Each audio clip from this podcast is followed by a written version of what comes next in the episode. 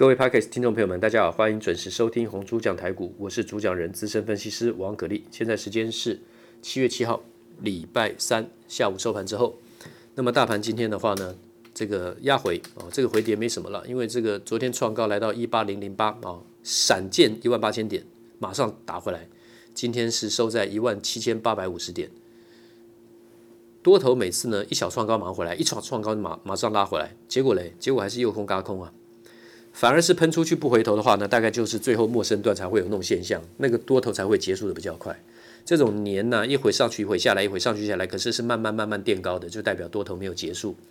那么我看这个大盘会到一九一五五点大 N 字形上攻的对称满足点一九一五五点，看法没变。那么为何是怎么怎么测算的？如何测算的？我之前都已经讲过了，这边不重复。好，那么今天我们讲到这个。长荣、阳明、万海，长荣今天分盘交易二十分钟撮合一次，打到跌停板，收在两百零二。昨天创高点来到两百三十三，这种回档其实很正常，没有什么特别的啊。因为六月份、七月份的营收，六月份虽然还没有公布，但是呢，应该是暴冲。那么长荣、阳明、万海，最主要是这三个来讲，长荣跟阳明这个远洋货运来说，航线来讲，在美洲的部分航线呢，哈，占营收的比重，长荣的话呢是四十趴。啊，美洲的部分四十趴，阳明话是四十二趴，万海是五十七趴。哦，对不起，那是亚洲的部分，万海在美洲的部分只有二十二趴。啊，所以万海是以亚洲为主。那所以说，时间越久，到了下半年，走美东跟美西航线，尤其是美东的运费调涨的比较高，所以机器越大，就它它的它的这个，就说它的这个规模越大，它的营收会越大。货柜量啊越大嘛，对不对？你看一个船可以载多少个二十尺或四十尺的货柜啊？几万个这样算啊，啊，几千个、几万个这样算，所以那个运费一调涨，再加上量很大，营收跟获利就会爆冲。我们看到这个，呃，长荣、阳明跟万海今天公布出来的数字呢都很漂亮啊，在这个呃五月份的这个获利来讲，单月获利来说，那么长荣的话呢？昨天是刚刚讲到这个攻到两百三十三，好，当然今天达到跌停，好，两百零二。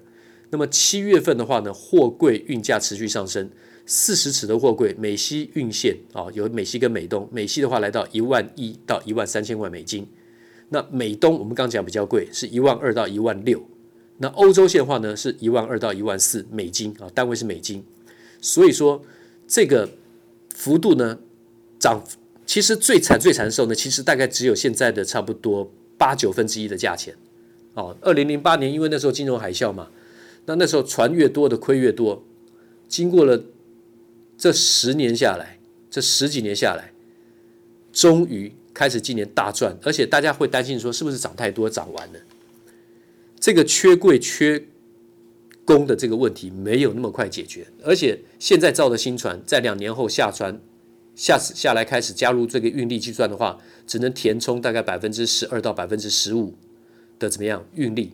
也就是说，需求的缺口还是大于供给的缺口，就是供过供不于供不应求的意思，就是供不应求的意思。好，那获利暴冲来讲的话呢，你看像第一季长荣赚七点零四，那么去年是赚五点零六，那第二季的话呢，应该会赚到大概八块到十块钱，第三季。啊，对不起，啊，对，八块到十块，第三季啊，就是七月份开始到九月，很可能会超过十块钱。第四季搞不好比第三季更猛，这个情况在今年都不会结束，所以长长线来讲根本没有走完。那我们今天补充一下，长荣在这个航线的部分来讲，美洲部分是占四成，欧洲是二十二趴，亚洲十九趴，所以它的比重是对的。这个景气在扩张的初期，还没有到真正高峰的时候呢。一开始，像万海赚的很快很多，因为亚洲航线它的比重比较高，有五十七趴，以它为主。那么船载的怎么样？货柜比较少，可是它弹性很大啊，因为它租船嘛，对不对？所以说很很弹性，非常有弹性，它不用跟银行借太多钱。那景气好的时候呢，它开始把这些二手船通通买下来，租的船也跟人家买，对不对？加入这个战局，所以说它现在敢这样子大幅的扩充，然后呢买这么多新的二二二二手船。就代表怎么样？它的景气不是只有看一两季，这种船运船船公司来讲，它不会去做怎么样短期投注这么大金额的这种这这种生意，动不动说几百亿甚至上千亿的资本支出，新的资本支出，你没有回收个这个两倍到三倍，你怎么可能会去做这样的事情？所以从这些船东，我们从这些货柜的这些船公司来看，就知道这个景气呢是跟着未来零售业，还有呢要补库存，还有呢，也就是说大家在拼，欧美在拼怎么样解封后的怎么样这个复苏的景气复苏的行情，他们要补很多很多的货，所以到时候的消费在暴起的时候呢。所有的三 C 产品啦、家电啦、家具啦，这些通通都要很庞大的怎么样货柜，不管是二十尺还是四十尺，甚至散装轮，他们都要进入怎么样这个运送的行列。所以说，全部的景气是开始一直往上冲的。那我们刚刚讲长荣的航线来讲，美洲占四十趴，欧洲二十二趴，亚洲十九趴，这个比重是最棒的。阳明话，美洲四十二趴也很棒，欧洲是二十呃三十二趴，亚洲十一趴，所以长荣、阳明的获利都会非常大。但是以吞吐量来讲的话呢，货柜的运力来讲的话呢，长荣绝对超过阳明两倍以上，是万海的大概八倍吧，至少是八倍吧。到时候我们来看吧。好，所以说长荣来讲话呢，后面的马力加速的速度跟这个力道呢，一定是最大的。今天打到这种跌停，其实是只要再往下杀，急跌任何急跌下来，是下一次大家怎大家怎么样进场的好买点。那么，另外呢就是讲到这个二三二七被动元件的国巨，我也讲了很久了。今天继续创短波新高，三大法人继续买超，外资买超的幅度加大了啊！每天开始买超的幅度加大了，连三天买超的这个张数分别是七百九十九张、两千两百九十张，然后昨天是两千七百九十六张，股价呢从三百九十三点五到现在六百零三，今天最高六百一十五。前坡的高点六百四十四，在五月疫情扩散之前的高点是六百四十四，其实很快就到了啦。六百四十四的话呢，差今天的这个收盘六百零三，只差多少？大概也不过七趴而已，不过七趴而已。我认为突破六百四十四是应该可以看得到的，因为融资已经降到只剩下一万四千五百三十二张了，是波段的低点。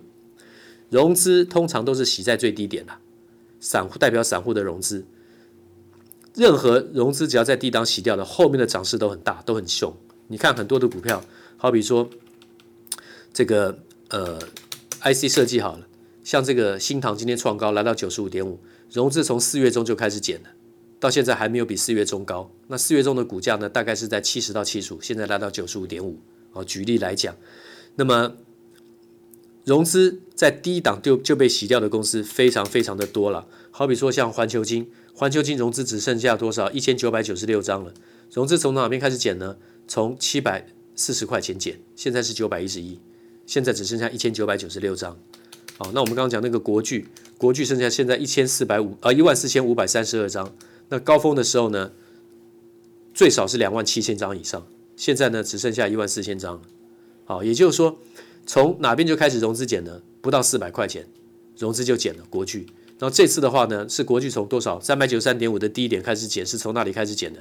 融资张张融资张数从一万七千张降到现在一万四千张，从三百九十三点五涨到现在六百零三。